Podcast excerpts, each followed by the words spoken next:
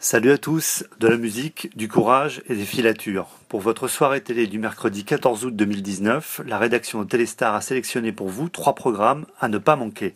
On démarre avec un inratable de l'été, le grand spectacle du 49e Festival interceltique de Lorient, diffusé à 21h05 sur France 3. Cyril Ferraud présente ce rendez-vous musical géant réunissant les meilleurs solistes et danseurs de toutes les nations celtes un show bardé de lasers et d'effets lumière modernes qui mettra cette année en honneur la Galice. Canal Plus diffuse à 21h un excellent film inédit, Comme des garçons.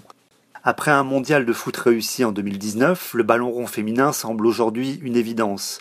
Mais en 1969, ça n'était vraiment pas le cas lorsqu'un journaliste sportif, ici incarné par Max Boublil, a monté la toute première équipe féminine de foot.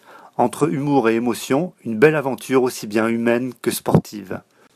Amateurs de filature et d'enquête délicate, rendez-vous sur TMC à 21h05 pour suivre un numéro de 90 minutes enquête consacré au monde secret des détectives.